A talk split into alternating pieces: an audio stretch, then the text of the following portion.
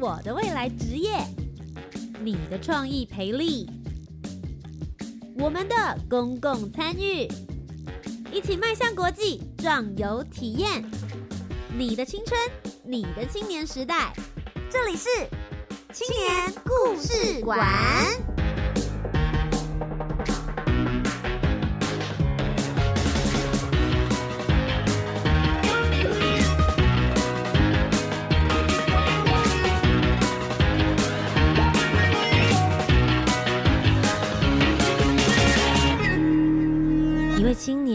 个故事，改变与感动就从年轻人开始。欢迎来到青年故事馆，每周三晚上的七点零五分到八点钟，在教育广播电台跟你一起分享属于台湾青年的故事。我是节目主持人涂杰，今天节目当中呢，要跟大家来分享的就是 Change Maker 计划了。其实不晓得大家每次在听 Change Maker 计划的时候，都在想说，到底这个发起人跟这个社区之间的关系是什么？有的人是回老家，然后有的人是在他做报告的过程之中，突然对这边产生这个文化有很大的兴趣。有的人就说：“哎，我今天就是工作，然后到了一个基金会，基金会就在服务这个社区，我觉得我可以为他做一点活化的可能，所以我来尝试看看。”今天来到节目当中的宜晨呢，我觉得他的故事很有趣。他从小就在西罗这边长大，然后他们家呢是在做手工的柴烧酱油。他在酱油厂里面长大，大家就会想说，哦，那理所当然应该就是要继承父业吧。但在这段过程之中，其实他也跟我们一般人一样，经过了一些挣扎。他到国外去取经，working holiday 了一段时间，回到家里之后呢，诶，又跑到了台北，觉得五光十色的生活。最后，他还是决定要返乡，而且他找到了一个他自己喜欢的生活样貌。我觉得这就是一个 change maker 最好的地方。他改变了一个社区的生活模式，大家对一个社区的印象，同时他也把他自己想要的生活模式一起带进来。今天我们就在节目当中一起来听他的故事。欢迎宜晨，好，主持人好，然后还有各位听众朋友，大家好，我是宜晨。宜城，你最主要生长的区域位置，是不是也可以跟大家简单的分享一下？还有你们家的酱油。好，呃，我住在云林的西罗镇。那西罗镇的话，其实就云林的北边，它过一个大桥就是彰化。对，那我们这边的话，就刚好也流经浊水溪，所以其实西罗呃人文历史其实也蛮丰富的。那早期刚好就是位在。呃，台湾的一个很中间的位置，所以蛮重要的一个地方。所以其实早期南北南来北往都会在西罗这边，嗯，所以西罗曾经也是非常风华过的。是，那在中间的时候，哎，你刚刚讲到了吗？曾经风华过，曾经风华。但现在对你来说，我们先回到你小时候好了。小时候你自己对于家乡或者对西罗这边的印象是什么？小时候其实对于西罗就很多田啊，然后呃，很多很。呃，应该说以前一前一代的教育，他们就会说啊，这在在云林工作很辛苦，嗯，你想办法赶快离开这个地方，哇，送年轻人出去啊？对啊，对啊，对啊，对啊，因为以前就是我们这一辈的爸妈都是这样教导我们，你不好好读书，你就给我回家，就是就回家，就是可能他就会说，你就回家种田啊，回家做黑手啊，然后啊，我家就是做酱油嘛，就回家做酱，啊，我们就怕死了。对，因为其实真的很辛苦，从小看到大，从小就看。对啊，其实你可以去问一些，就是一些传统产业或者是一些二代三代的，嗯，基本上被这些东西养大，他们都经历过一段很长期的挣扎。嗯哼，那有些人想回来，有些不想回来。嗯，那啊，回来的人，他默默的在地方努力，他最才有机会被看到。嗯，那有些产业就慢慢就这样消失了。对啊，所以其实。呃，真的也很不容易啊！这些传统产业要怎么转型，这件事情是也是我们一直在了解的部分。是因为其实你自己本身你是算第三代嘛，等于等于是说从爸爸这一边，当然还是心里会有一些期许，希望你啊，或者是你有其他的兄弟姐妹弟弟，也许也可以来帮忙家里的事业。那你刚刚就有讲了嘛，中间大家都会经过一些挣扎，包含在早期的时候，大家就说啊，你发展不好就回来帮忙啦，或者什么，所以。你一开始接收到这些爸爸的消息，他们是有希望你回来接班的吗？其实我爸内心是希望，但是因为他以前的那种教育方式，其实会让人家觉得说，哦，那务农就一定不好，或者是说，啊，做酱油一定就是不好，就是你劳力的工作，因为以前那一辈的想法就是这样，我们呃，当然我们现在这样子回回头看，会觉得哎，好像不一定是这样。嗯，但是以前他们辛苦过的，他们可能我们甚至有些时候可能从早上工作到半夜都有可能，就是那工作内容其实很繁琐。那他们就不希望你的下一代是也是这样子的生活方式，所以他们就会说啊，你就是有你们如果可以的话就出去啊。嗯，但是就是。家长都是很矛盾的，像我妈是真的，我像我妈是真的就是希望你可以出去，但是我爸他内心还是希望说有一天你要回来。OK，就是放你出去，但你有一天还是会回到我们一起所长大的这一个家，或是这一份土地。那我就想要问一下宜晨，你自己的返乡之路中间其实有经过好几个高潮迭起，有回家了又出门了，回家了又出门了，而现在又回家了。可不可以跟我们聊一下这中间的历程？你到底去了哪些地方？而这些地方又给了你些什么样子的养分？其实我我从我我因为就是以前这样被教导教教养长大，那我们就是。本来就对于我们的传统产业就很排斥了，所以其实以前都是真的就是，呃，工作都是沾酱油的。所谓沾酱油，就是爸爸主要做大部分的工作，我们可能顶多锁一个瓶盖啊，然后套个收缩膜，就这样子。然后对于这些酱油工作，我们是避之唯恐不及。嗯，所以我们我我自己读主修是外语，所以我们就我就我的想法是希望我外借由学习外语可以带我离开我的家乡。飞得越远越好。嗯，对对。然后我弟学自动控制，所以基本上我们两个都原本都没有想要回到我们自己的家乡。是，但你们现在双双兄弟俩都回到了家乡，是也接手了家里的这个酱油相关的事业。为什么您中间做了一些什么样子的转变？应该是说，呃，每个人回家理由都很不一样。是，我是不情愿的被挖回来。那不情愿的被挖回来，一开始就是一个很重、很很。沉痛的阵痛期，嗯，那我当我当时候回来也是因为，呃，大学的时候其实我很喜欢书店，我就是那种假文青，我很喜欢去成品啊，然后可能就是如果我今天没有课的时候，我可能就是可以在成品一整个下午，然后就一本食谱，然后就是跟食物相关的文学的书，哦，你喜欢料理？对，我很喜欢，我很喜欢食物这个区块，这是从小就一直是这样，就是我我从小就会自己动手做东西，所以其实。这这这个这个部分，其实我就很喜欢这样子的氛围环境啊，所以后来成品开始卖了食品这件事情，然后我就看到哎，西罗酱油也在成品，我就很羡慕，嗯，所以我我就我那时候就想说，有一天如果我们家的酱油也可以放在像成品这么有质感的空间的话，那那该有多好？对，那个时候只是单纯一个一个一个念头是这样。那当然回，我觉得回回家改造品牌这件事情，其实是。很多的冥冥之中很多的安排，是，所以我就着手进行这件事情。那也真的把它完成了。那完成了之后，因为改了太多东西，中间太多冲突了，所以那个时候跟是没有办法跟爸爸一起生活在一个。空间的哇，rebranding 其实中间会经过很多两代之间的挣扎，因为你会知道品牌可能传达给的人是不一样，你们目标族群也不太相同。那大家对于品牌印象的感觉，是爸爸可能对他有感情啊。对他，他那时候就曾经就讲说，呃，快要被我，快要被我，呃，就是快要被我把，呃，应该说把我我我做这些事情，快要把他的酱油王国给毁掉了。那我就跟他讲说，你没有什么好悔的，因为你没有什么生意啊。对，对对对。那因为那时候刚毕业，所以讲话我是很比较直白的人，所以当然有些时候讲很多话会重伤他。像说，我就跟他讲说，你不改变，你这个产业就是夕阳产业，你就等着准备收吧，这样子。但讲话也是口气也比较没有那么好，所以那时候我是属于比较冲的那一个。嗯，对。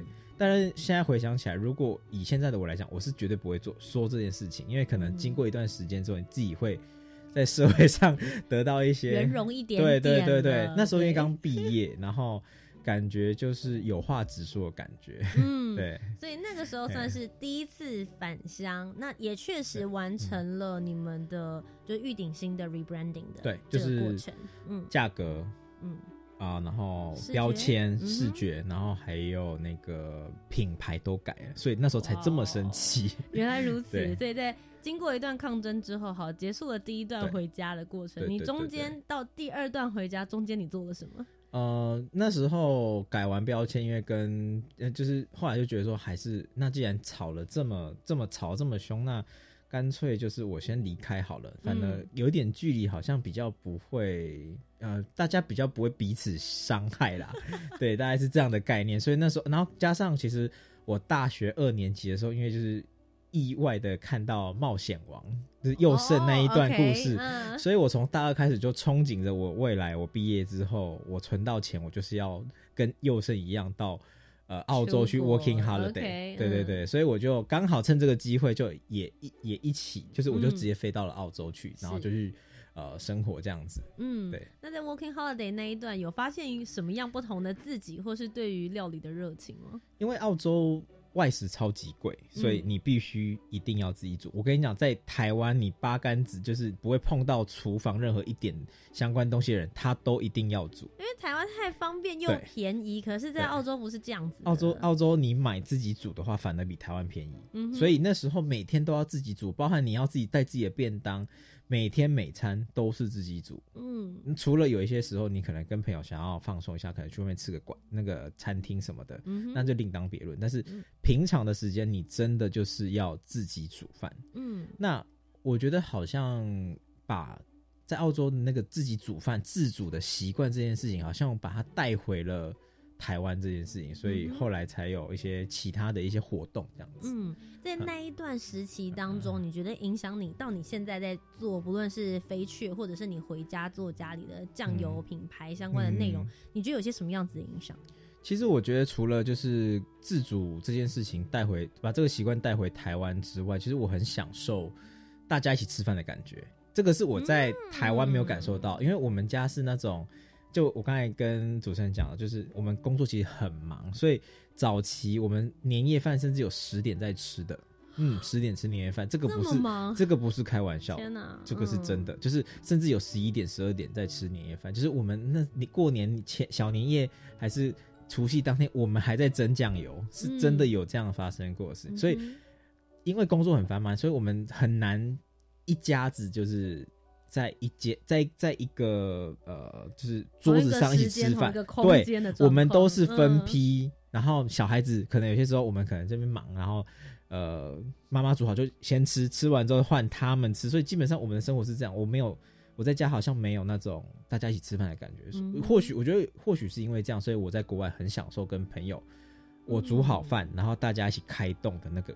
开心的感觉，因为其实，在国外，我自己本身也是在瑞士念书，国外有很多 party，然后我们这种会煮饭的料理人是最受欢迎的人种啊，就是他们只要一揪，哎，你去的话，你就是可能就是 share 大家的餐钱，可是你就可以享受到他所做出来的这些料理，加上你又是台湾人，所以你做出来的东西就会是中西式，你都做得到。我那时候我觉得印象好深刻，我那时候因为我在澳洲两年，那第二年我在农场。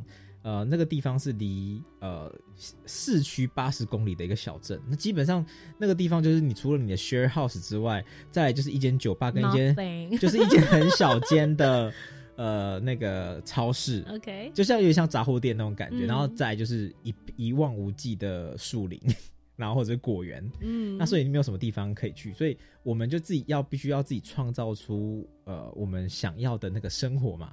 所以就是在 share house 里面，那个房空间也很大，所以我们就不定时的，就是然啊，我们就来一起大家煮个饭，一起吃这样子。那因为我们那个 share house 住了，那有一段时间住了好多人，就是可能有住了十几二十个不同人种的人哦，就是有法国人、意大利人、日本人、德国人都有。然后但是厨房就是那那么小，就只有那两口炉。那我们如果大家住在一起，那忽然在呃，吃饭时间，大家要煮饭的时候，各自煮的时候，根本就是整个是爆炸的状态，根本就没有办法好好的煮饭。是，所以那个时候我们就我们大家感情都很好，我们就开了一个家庭家庭会议，就而且那个地方真的是有有那种交谊厅，然后有餐厅，然后有用餐的地方，真的就是很古老、很国外的那个 share house，真的很棒。我们就开了一个会议，说好，那我既然有这样子的问题，我们每一个人只要。呃，一个礼拜只要一天煮给所有人吃，那我们就解决这个问题。那大家都说好，所以后来我们就排班，就是第一天可能是台湾人煮，然后第二天是法国人组，然后可能有意大利人发，然后其其他国种的人，然后也有台，因为那时候台湾人比较多，可能就一个礼拜会轮到两天台湾人，然后都但是不同人煮，所以不同味道。哇，可是会有这种餐桌上面的旅厨，对对对，所以那时候我第一次真的好震惊哦，就是第一天我可能吃到呃那个西班牙的白那个西班牙海鲜炖饭，就是真的就是。这是他们做出来的味道，对对对。然后第第二天礼拜二可能是法国人准备鹅肝什么的，然后礼拜三可能是意大利人现场就是就是揉那个意大利面，然后法国人就很有趣，就是这个一我也一直很想要讲，就是法国人的生活跟我们台湾人不一样。我们如果七点开餐，我们是不是四点就要准备？因为要准备给十几个人吃，我们四点就准备，然后我们弄弄弄弄弄到七点，然后准备吃饭。法国人是不一样的，法国人是七点开餐，七点开始揉面团。天哪，好饿哦！揉面团，而且那一天他是刚好是做披萨，所以呢，七点开始揉面团，就想要揉完还要发酵，然后还要切菜，全部都在七点之后开始。九点十点了。那一天吃到晚餐的时候已经十一点了。Oh my god！对，它已经变成宵夜了。对，没有，这个就是他们正常，他们就就是那个那个法国朋友叫 Steve，然后他们就是很 chill，然后就哦没关系，我们就是我们就是这是我们的生活，对对对，就是这个生活，就是我们那时候就真的就是这样，是一边。小酌，然后一边，而且交流料理这件事情对我来讲，那段时间启发真的很大。嗯，不过其实你刚刚提到的这一段生活期间，跟你前面所提到，就是家里工作很忙碌，是完全大家都没有办法在同一个桌子上面坐下来好好吃饭，是完全不同的生活步调。对你来说，其实是一个非常大的文化跟生活上面的冲击。对，他对你接下来回到台湾来去做了飞雀餐桌行动，这中间的启发是不是也很有关联性？我觉得。觉得关联非常非常大，因为我觉得重点是因为我把第一个刚才讲的把自己煮饭这件事情带回台湾，这个习惯带回台湾。嗯，因为台湾真的太便太太方便了，你自己煮可能会比你啊外面买的还要贵。嗯，啊，很多人就说啊，就懒惰，就就干脆不要煮，或者他也不知道怎么煮。所以台湾的自主习惯其实以年轻人来讲算偏低的。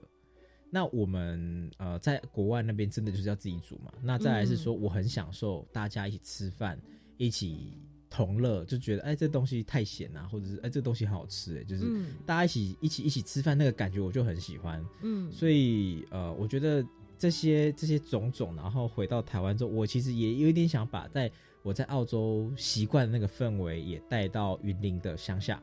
嗯，因为你刚刚有提到说在 share house 附近也是 nothing 嘛，对不对？对对你必须要去创造出你自己所想要的那种生活模式。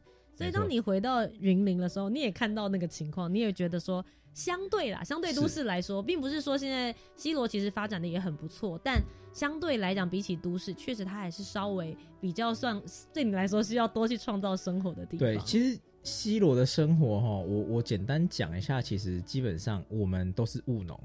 那所以务农的呃工作其实可能会从很早开始呃工作，可能就是开始割菜，可能从四点五点就开始，就是真的日出而落这样。然后你下午两点就休息了，嗯哼。然后休息完之后，你可能就是就是工作完之后回家开始准备晚餐，然后做晚餐，然后晚上七点八点看一些政论节目跟八点档，然后就隔天的时间就从周而复始就是这样子。OK。然后我就想说，天哪，我我难道我回到奚落，我要过这样子的生活吗？这不是我想要的生活。嗯，跟你前面在澳洲过的生活 天差地别呢，非常不一样的一个生活的一个样貌。是，所以那个时候就想说，那我我我觉得我应该要做一些不一样的东西。嗯哼，我要怎么我要怎么让我的生我在这个地方的生活可以是，呃，至少我来讲，我我要能够待得下去的。嗯，对。所以后来你就决定这样的生活你可以自己创造出来，没错没错。因为很多人其实返乡真的是有一百种的方法，然后也许返乡有一百种的理由，不论你是 被 force，就是你是被强迫的，有些是强迫，有些是自愿，那有些是各种因素啦，真的都有。所以哎，那你的例子你刚刚想到了吗？第一段哦，跟这个爸爸做完 rebranding 之后呢，小小的不欢而散，赶快哦，我去 working holiday，哎，在 working holiday 那边吸收了一些养分，对，可能也变比较圆融一点了。了啊，然后又再回到家乡，这算你第二次返乡。第二次返乡的时候呢？有跟之前产生一些不一样的化学变化吗？哦，第二次其实也因为那个时候好像还飞在半空中的感觉，因为那时候在澳洲实在是过得太开心，太开心了。那个生活就是百分之百，我觉得我上辈子可能就是澳洲人。对，但我都我我遇到意大利人，我都说我可能上辈子是意大利人，因为我超爱吃番茄。对，反正就是呃，我觉得那时候呃回来。还没有，我觉得我的灵魂还在澳洲，是身体回到台湾。哇，那呃一开始就会很多诸多不适应，包含说那时候可能，呃澳洲是周薪哦，是我今天工作完就是固定每个每个礼拜就是领到薪水，嗯，然后我就可以做我自己想要做的事情。那澳啊那台湾就是月薪嘛，嗯，那再加上在家里工作，那爸妈他们就把你当成未来老板，然后他就说你台语就说你是掏给狼。掏给狼，你就不能想着要休息这件事情，嗯，或者不能计较这么多。对，没错。那那时候就会就就会觉得说，我好辛苦，我是一整个月我都没有休息哎。然后，即便我礼拜一要跟朋友去休去去哪里，还会被讲说啊，你是你你你是不想接了是不是之类的话，那你的心理压力就会很大。所以我就是。呃，在澳洲那一年，因为我觉得澳洲的那一段生活实在是跟回到云林那时候忽然之间那个落差实在太大，嗯，所以我那时候真的是太崩溃了，就是水土不服，对，水严重的水土不服，竟然是在自己的家乡感受到水土不服，真的很多，那时候也会很多人讲说啊，你就台湾人，为什么你有什么好水土不服的？嗯哼，那我也一直在思考这件事情，可是我是真的就是水土不服啊，就是跟乡下的生活真的是。八竿子真的是很难，很那时候很难连连接在一块，所以太痛苦了。我就跑到呃台北去工作。OK，所以就是第二次又离开了家里。我我先讲一下，我觉得我非常可以理解宜晨刚刚说的水土不服。然后我对于他有朋友跟他说：“你就台湾人，你有什么好水土不服？”这句话，我想要帮他讲一下话。我觉得大家都会觉得说啊，你就是台湾人，你就要接受现在的环境就是这个样子。为什么我要接受？如果当你发现它不符合你现在想要的现况的时候，你应该要试着去改变。是对，那不然就像你这样说，好，你既然你没有办法接受，那你逃走也是一个模式。但真正最好的模式是你直接对着他应战。对对，那对着他应战会经过很多的风波，可是到底应该要怎么做？跟着别人的路都很简单，或是有别人模仿也很容易。但打造出一条自己的路跟自己想要的生活模式，绝对需要很多的决心。我们在今天青年故事馆的第一段节目内容当中呢，听到了宜晨他一路过来，究竟他最后一次回到家乡，在现在来好好的跟我们聊聊怎么样子一起来做 change maker，这段故事又是怎么回事？我们在下一阶段继续跟大家聊。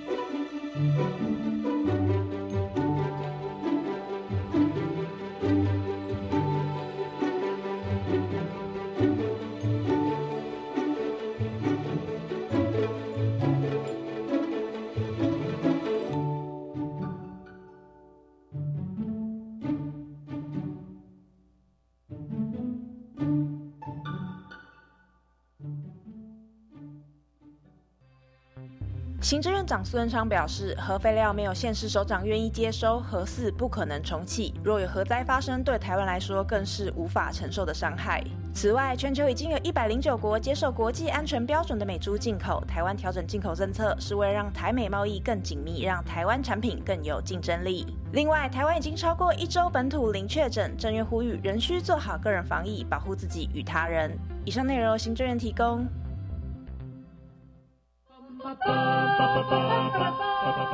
喜欢阿卡贝拉的朋友们，就过来就过来！十一月四号星期四中午十二点半，在教育电台脸书直播，阿卡人生主持人赖嘉庆，还有 OK 合唱团会介绍全世界顶尖的阿卡贝拉团体，跟分享在疫情期间 OK 合唱团的生活点滴。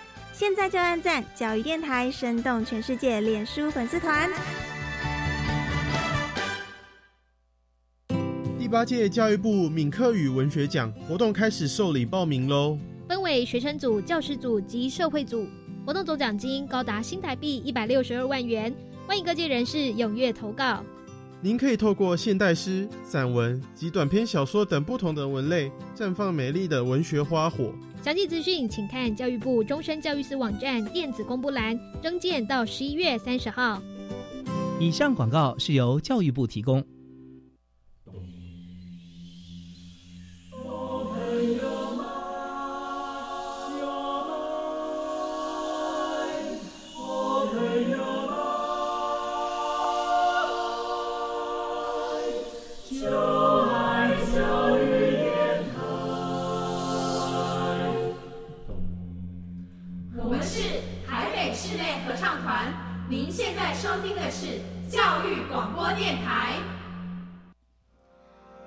青年故事馆，我是节目主持人涂杰，今天节目当中呢，要继续来跟大家分享的是青年社区参与行动二点零 Change Maker，是来自于西罗的以晨。啊，各位听众朋友，大家好，还有主持人好，我是以晨。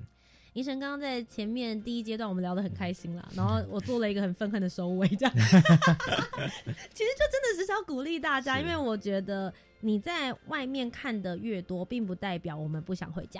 是对，我觉得是这样子，就是你看到的东西越多，你会觉得，因为我也很爱我的家乡，所以我们可以把它带回来。在这中间过程之中，会经过一些阵痛，像以晨刚刚就讲到了嘛，两进两出喽，对对对，进到回到家里，第二次出去到了台北五光十色工作，为什么后来又回家了？呃，应该是说那个时候出去，应该说暂有有，其实有一点想要暂时先逃离现在生活。嗯哼。然后，但是我那时候就觉得，其实我并不是逃离，我只是暂时，嗯，把自己暂时把自己放到一个我觉得我可以重新出发的一个状态。嗯。因为那个状，那个在那当下的那个。回到家，然后一直感觉好像一直无限的压榨那个状态，因为可能自己也给自己很多压力，所以那时候会觉得说哇，我快，我觉得我快受不了了。所以有些时候就需要一点呃出口可以去做释放。当然那个时候的想法大概就是这样子。嗯哼。那所以就后来就到了台北。对对对。那后来在台北工作了一段时间之后，回到家乡，你刚刚讲到嘛，你第二次离开最主要是因为你。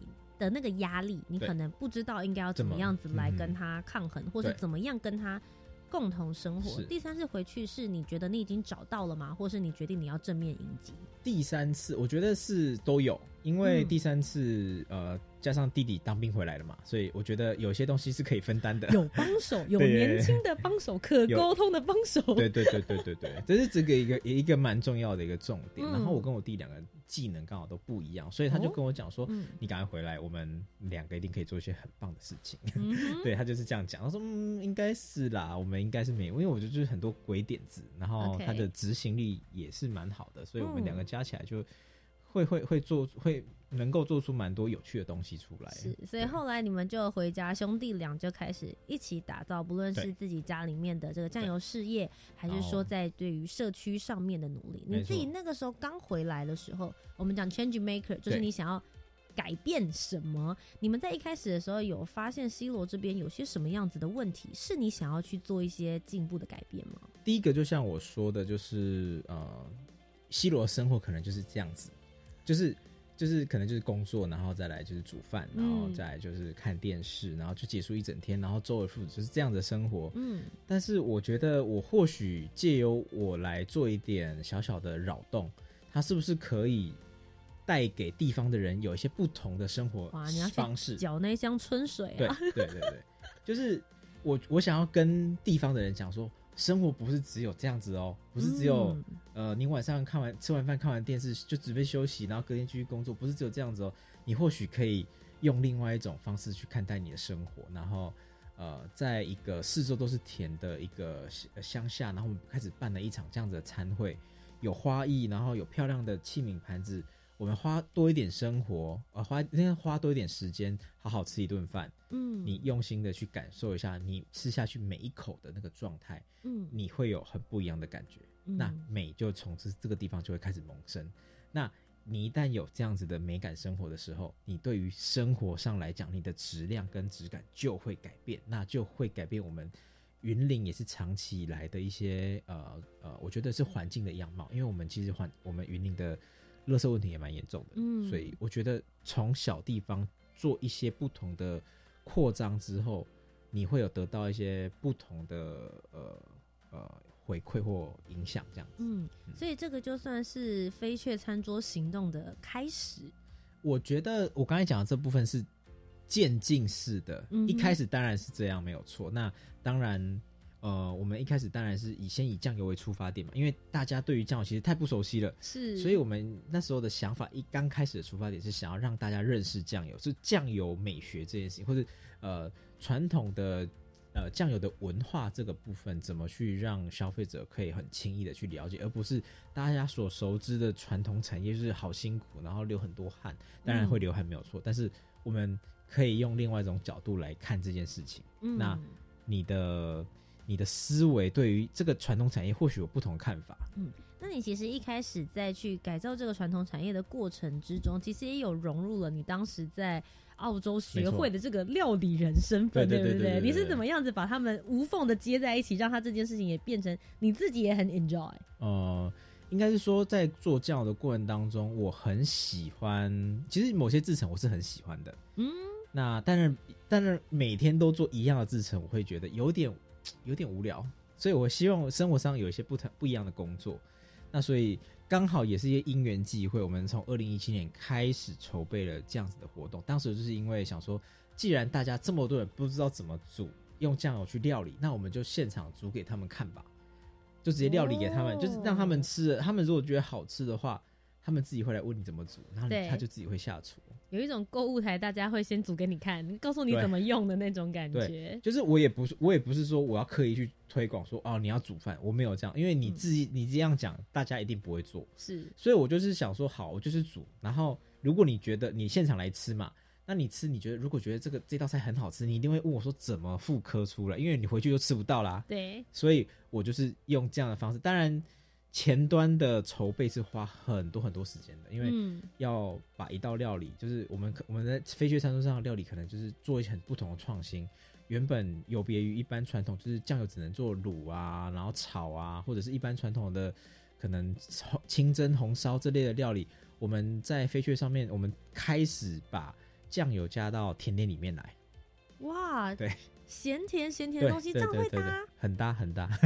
这当然当然，我不是说百搭哦，是我们在做很多尝试。像我的我在飞雪餐桌里面有一道酱油琥珀酱油布雷，这个是尝起来就是受到很多人喜欢的一道料理，就是那个法式 cream l a 的那个做法，但是里面加了一点浊水琥珀在里面，那有一点咸甜的那种感觉，其实我觉得很很有趣，然后不违和，那大家都很喜欢。哇塞！我现在仿佛是在广播里面听说菜，然后就觉得那个口水一直在分泌啊。就是我觉得，呃，我们开始去尝试一些新东西，那这些东西也是在澳洲得到的一些灵感跟想法。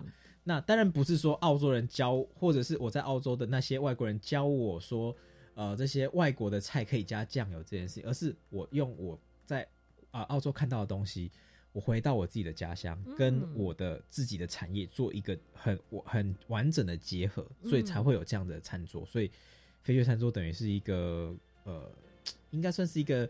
两产地，我自己的经验跟一个跟跟我的呃家乡的产业的一个结合。嗯，我觉得很多人都会想说，哎，出去外面找灵感是一个什么样子的意思？我觉得在宜晨身上，我觉得看到的是，他是去找到了一些文化上面的刺激。包含，像他刚刚讲到的那个那一道布雷，也许他在台湾之前，他就不知没有想过这个东西的制成要怎么样子来去做，所以并不是在那边他就看到酱油加进了布雷里，可是他因为在那边得到了布雷这个灵感，回到他家乡有酱油，他把它弄在一起，也许也许会或许或许，maybe 也有可能失败啊，但你要去尝试，它就有可能变出一些新的花样。我们也有失败过，你想要知道吗？我想知道有什么东西是失败的。呃。我们我之前有做过柠檬塔，柠檬塔加酱油。对对，等下，但我要讲这个是失败的。哦哦，好好，就是柠檬塔那个凝乳那一块，你柠檬就是你你你用了很大量的柠檬汁，然后就是呃就是奶油啊，然后做成那个凝乳，你加了酱油会有一个很奇怪的铁锈味。哇哦，这个就是失败的，那这个就不会端上台面上。台面上，嗯。那后来我找到一个方法可以跟它结合，就是塔皮的部分。嗯，塔皮的部分哦，因为塔皮是咸的，就合理了耶。对对对，而且你一点点的咸啊，跟甜的其实超级搭。嗯，我之后在做的一些塔皮，我都加酱油，而且我加的是酱油膏。哦，对，酱油膏又帮助不会不会，嗯，你又它你加酱油膏，它它又帮助你把塔皮更紧密的给呃结合在一起。哦，对，然后。呃，有些时候酱油加下去呢，可能会有咖啡般的香味，有些有焦糖的味道，那有些时候可能会有一些比较木质调、土质调香味，这个就很有趣，就是会有一些这样子不同香气的产生。大家听前面虽然是在讲失败的事情，可是大家不是说说嘛，失败失败之后有可能会造成另外一个产品的研发，没错。对，所以其实大家还是要在这个过程里面非常勇于尝试。那我们现在这样听起来都会觉得你讲的很开心啊，哇，你创造了一个你自己喜欢的生活模式。那 其实中间一定会遇到一些困难，有没有真的是让你觉得说天哪，怎么会发生这种事情啊？然后你是怎么样子去跨越那个挑战的？呃，应该是说。地在地方做这件事情，其实都是辛苦的。嗯，其实我一开始做这件事情是单纯出发点是呃我自己喜欢的事情，所以我做的好开心哦，因为没有任何外力的干扰。然后慢慢的把呃其他的元素加进来，像地方的像月光下小麦啊，土库的顺城油厂，然后甚至餐会里面可能会有六级的餐厅，就是那个我的阿姨厨房，然后西罗的维果粒冰棒然后，阿彩汤圆这些这些这些地方品牌。慢慢把这些都加到我的餐桌里面来。嗯，那其实办了一段时间，其实当然呃，应该是说呃，地方的人有些人他看到是是觉得是呃好的，但是有也有人会不认同你的做法，那就是对，那就是会外面会讲一些可能呃不是你原本想要做事情本意的的那个样子。你不可能让百分之一百人都满意你的作为，嗯，所以当然在。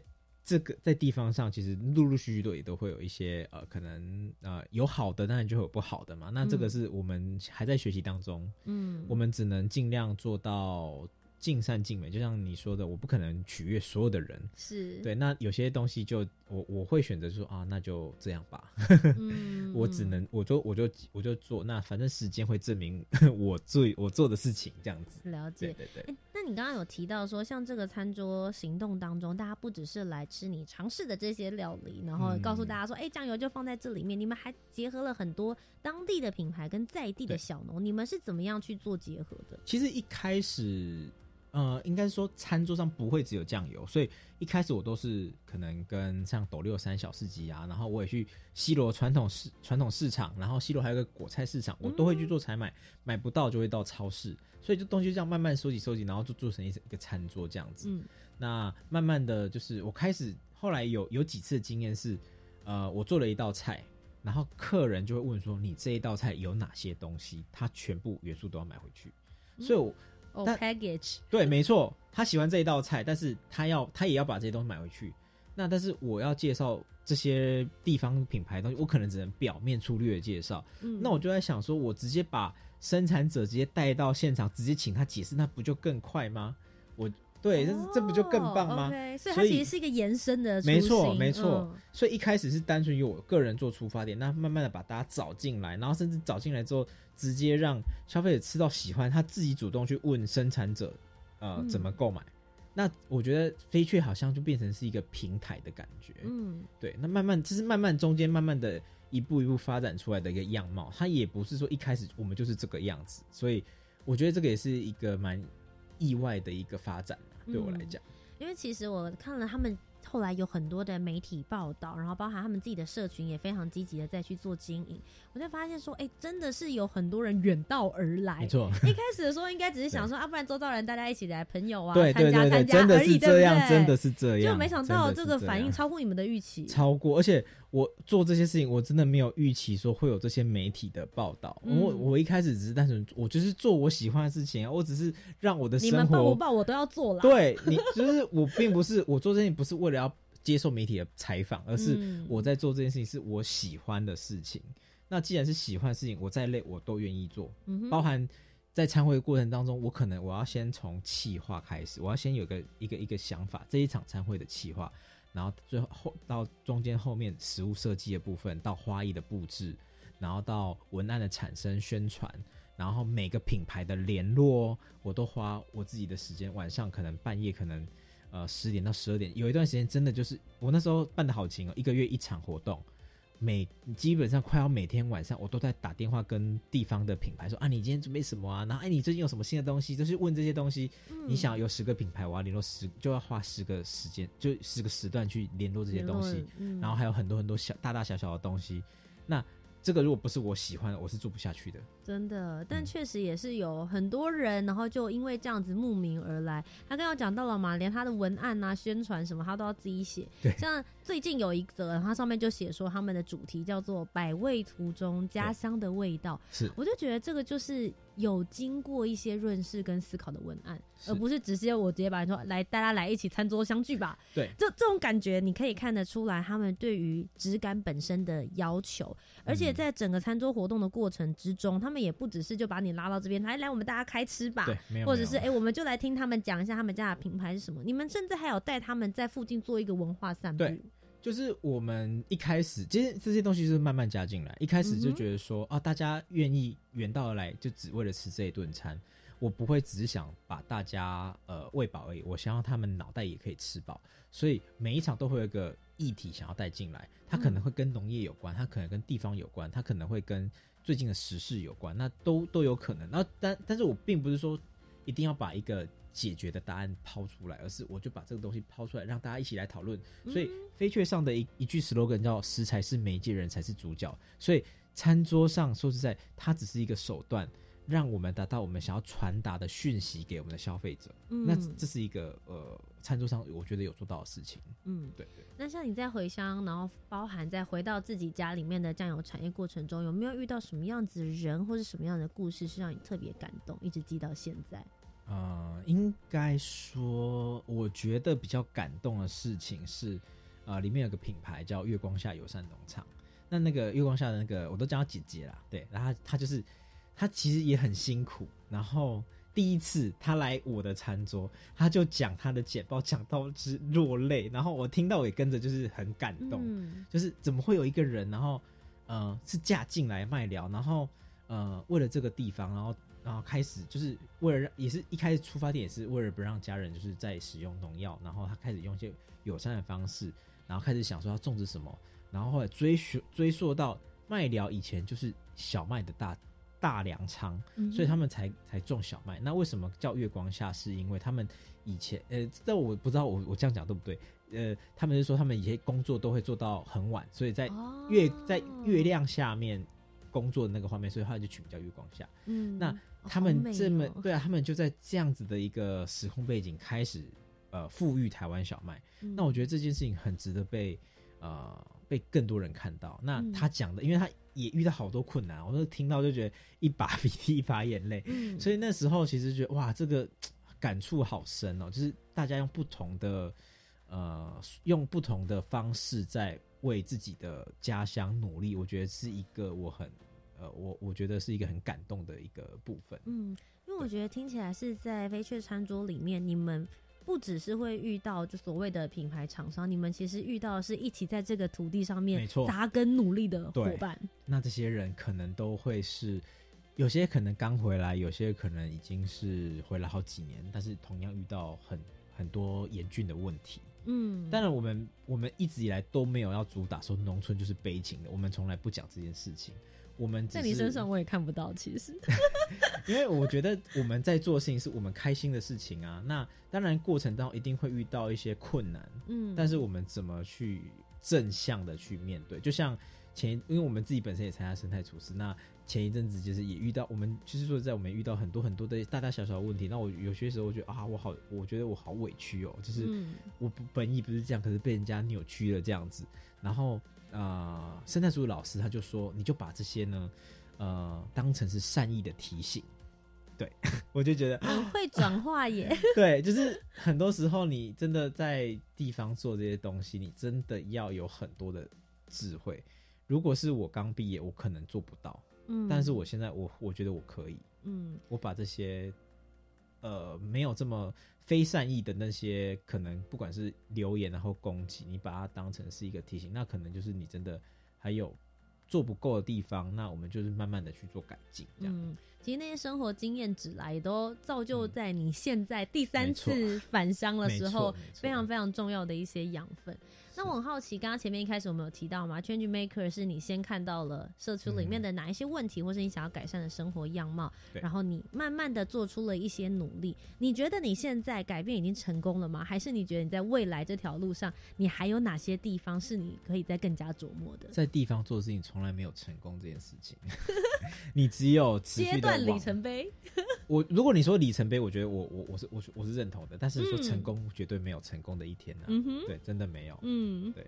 那你刚刚有提到，就是那如果接下来未来你自己现在还会有哪一些的方向是你觉得还可以再精进，或者是 C 罗这边你还可以再召集大家一起去做努力？呃，我觉得未来，因为其实为飞雀有一个，他其实一开始初衷可能是一个很小小的一个点，但后来发展到现在目前这个状态，它已经某个程度有影响力了。所以后来我刚才还没有讲到，就是我们后来把西罗文化导览也加进来，让大家来的你一定要认识西罗文化。那所以。我觉得既然有这样子影响力，那我们就让它更扩大吧。对，所以未来可能就是会跟呃，我们会找更多的地方的可能有也有兴趣一让呃云林被看到的团队们一起努力。对，那从一颗小一一个小小的点出发，到现在其实飞雀的一个最重要的核心叫做地域复兴。很简单的一句话叫做呃云林被看到，西罗被看到这件事情。因为其实如果我没有做这件事情的话。因为餐桌它只是个手段，那因为这个手段让大家来了之后，大家对于云林或西罗整个改观，那我觉得我就达到我要的目的。嗯，对，这个是一个重要的部分。因为其实我觉得在 Change Maker 这一条路上，大家刚刚前面我们有提到说，你可能是各种理由来到这个地方，它有可能是生长你、滋养你的地方，也有可能是你被它的文化去做深深的吸引。那我觉得在节目的最后，我想要问一下宜晨，如果接下来也有一些 Change Maker，他想要为他喜欢或他关注的土地多做一些事情的话，你会给他们一些什么样子的建议？呃。应该是说，我会给他的建议说：你先找到你为什么要回家。嗯，很抽象嘛。哇，这好难。你，那你，你为什么要回家？我觉得一开始应该说，我为什么要回家这件事情，我一开始不情愿的嘛。我不想，根本压根不想回家。但是我在过程当中，我在挣扎的过程当中，我找到跟他相处的方式，而且我找到我的伙伴了。嗯哼。对，所以我有办法留下来。航海王的概念。对，航海王就是在过程当中，就是召集我的伙伴一起打造我们想要的理想的那个呃生活。对，我觉得这个就是我们为什么吧现在有办法回来的一个重要的原因。所以第一个，你会希望大家能够找到为什么你为什么要回家，或是你为什么要为这一片土地而付出。即便你不想回来，那你被迫回来，那你要好，那你就是嗯，我我其实没有说一定要怎么样，但是对我来讲，就是你要你要很清楚的知道，好，我今天要离开，我是因为什么离开？嗯，那如果真的还有机会回来，我下次可以做什么改变？这个就是就那。对你来讲就是一个成长，嗯，所以刚第一个嘛问为什么，第二件事情是找到伙伴，而且找到你自己想要的生活方式，你至少才会知道你没错回来之后的目标，不然根本没有办法回来。到底是为了什么？对，所以我从来不会，真的不会鼓励大家返乡。对。很实在，对我从来不会。要找到怎么样去做生活的平衡啦，因为很多人都会想说，呃，change maker，不论你是在基金会，还是你自己做一个基金会，你自己做一个行动计划，大家都会想说啊，很累，然后工作很多。但诚实的跟大家讲，你自己本身很富足，不论是你在脑中的富足，你对于生活上面的富足，才能够真正的去影响一片土地。嗯，我觉得今天从宜晨身上就是看到他很开心，也很快乐，他一直反复的提到啊，我做这件事情是开心的。对。所以我才做，不论你们有没有报道，不论你们有没有给资源，但是我喜欢做这件事情，所以我就下去做。这就是他跟他，无论是他们家的这个。酱油产业，或者是跟西罗这片土地，跟他自己的生活，是彼此之间这个三角 维持着非常非常好的平衡。是，今天非常谢谢一晨来到我们的节目当中。最后是不是也稍微分享一下，如果大家也想要来参加飞雀，跟你一起来吃一顿饭，或者是也想要参加你们的这些行动，甚至想要买你们家酱油，我们应该要去哪里才可以找到？可以在呃，就是呃，Google 上面就是可以可以到玉鼎星，然后或者是飞雀餐桌行动，那就可以找到我们，然后在。脸书的私讯啊，就是跟我们讲说，你们想要呃想要有什么样的体验，或者是想要什么样的酱油品相，都可以询问这样子。嗯，因为其实他们接下来陆陆续续也都有活动，像节目播出的这一周的话，刚刚好他们呃也是有活动，就礼拜五的时间。但不好意思，大家来不及报名喽，好吧？四分钟，四分钟，对，下次请早。好了，今天非常谢谢宜晨，谢谢，谢谢。那么最后一个单元，我们就来听听教育部青年发展署即将举办的精彩活动又有哪些呢？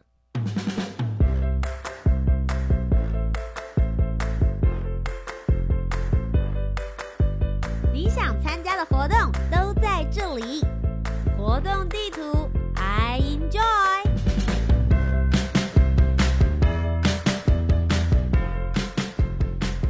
活动地图 I enjoy，跟大家分享教育部青年发展署即将举办的精彩活动又有哪些呢？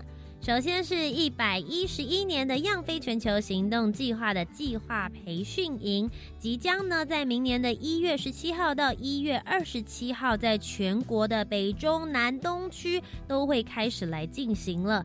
那最主要我们会办理六场。美丽青年组队提案，连接国际组织，实现在地的行动方案。欢迎十八到三十五岁的青年可以到 iUse 青年国际圆梦平台来报名。我们报名的截止时间是一直到十二月一号为止哦。青年壮游点计划，教育部青年发展署与费令组织以及大专院校合作，在全国各地设置了青年壮游点，提供十五到三十五岁的青年深度的文化。部落生态、农村渔村、志工、体能等多元的活动，让青年体验台湾的在地生活以及文化。那最主要，我们会依照在地的时令、节庆或者产业的特色，来推出限定的壮游活动。大家可以上壮游体验学习网，就可以来报名参加了。一百一十年度的 U Star 计划暨 U Star 原样计划的绩优团队颁奖典礼暨成果展，即将在十一月十二号下午的三点钟，一直到十一月十三号的五点半这段时间呢，来进行展出。那最主要就会在我们的华山一九一四文化创业产业园区来办理。欢迎对于创业成果有兴趣的同学们呢，都可以来参观哦。今天的最后一则消息是，Join us，点亮校园服务，一起来。那是会在十一月二十号于新竹县尖山石乡的新乐国小来进行。那这一次呢，是由我们的青年署竹苗青年志工中心带领的志工一起到国小里面来去做活动，卷起的袖子，协助学校修缮特色文化教室环境。老旧的设备，以及去整理这些相关的清洁跟交流空间的美化，希望孩子们在疫情过后回到校园里面可以有一个优质的好环境。如果大家对于这里面所有的活动有兴趣的话呢，都可以上教育部青年发展署的相关网站呢，都可以找得到哦。以上就是本周的青年故事馆如果你喜欢我们的节目的话不要忘记要锁定每周三晚上的七点零五分到八点钟在教育广播电台我是节目主持人涂杰那我们就下周节目再见拜拜。